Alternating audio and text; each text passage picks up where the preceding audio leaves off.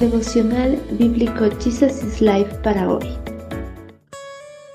Bienvenidos para continuar en el estudio del libro de Segunda de Reyes capítulo 23. La fe se refleja en acciones. El rey convocó a todos los ancianos de Judá y de Jerusalén, luego subió al templo del Señor. Allí el rey les leyó todo el libro del pacto y renovó el pacto en presencia del Señor. Se comprometió a obedecer al Señor, cumpliendo sus mandatos, leyes y decretos con todo el corazón y con todo el alma el rey Josías emitió la siguiente orden para todo el pueblo. Ustedes deben celebrar la Pascua para el Señor su Dios, como se exige en este libro del pacto. Josías también se deshizo de los mediums y los videntes, de los dioses familiares, de los ídolos y de todas las demás prácticas detestables. El rey Josías, al recibir la confirmación de que el eterno Creador estaba determinado a cumplir su juicio sobre el reino de Judá, convocó a todas las autoridades religiosas del reino, a las autoridades públicas y a todo el reino en general, a una asamblea en el templo de Jerusalén.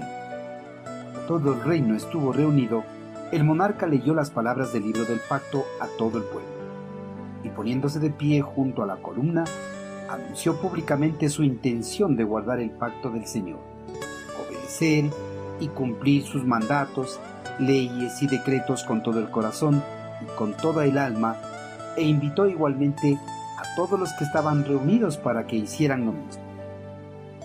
Al convocar al pueblo para leerles el libro de la ley, Josías ya estaba empezando a obedecer los mandatos de Dios, pues en el pasado el eterno Creador había ordenado que sus leyes y mandamientos debían ser leídos a su pueblo para que anden en ellas.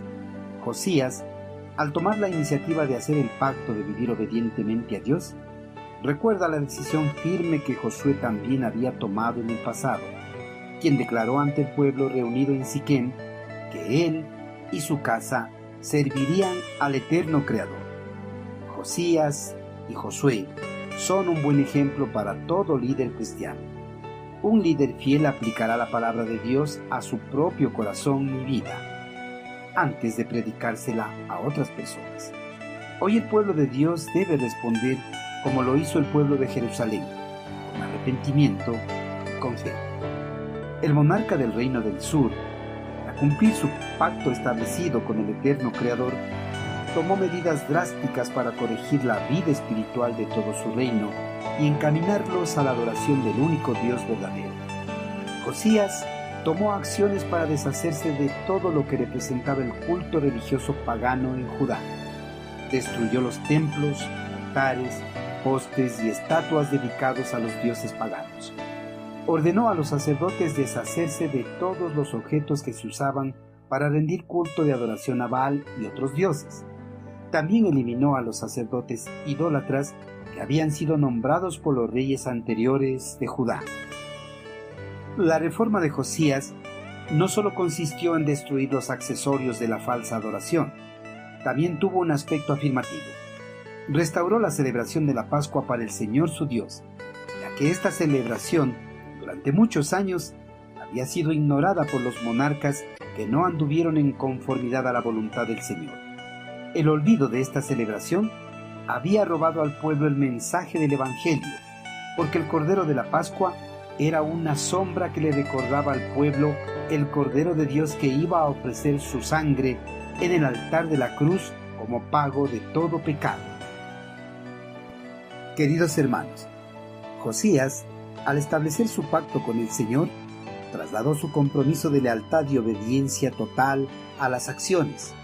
El monarca se deshizo de toda la religiosidad pagana del reino y restableció la celebración de la Pascua.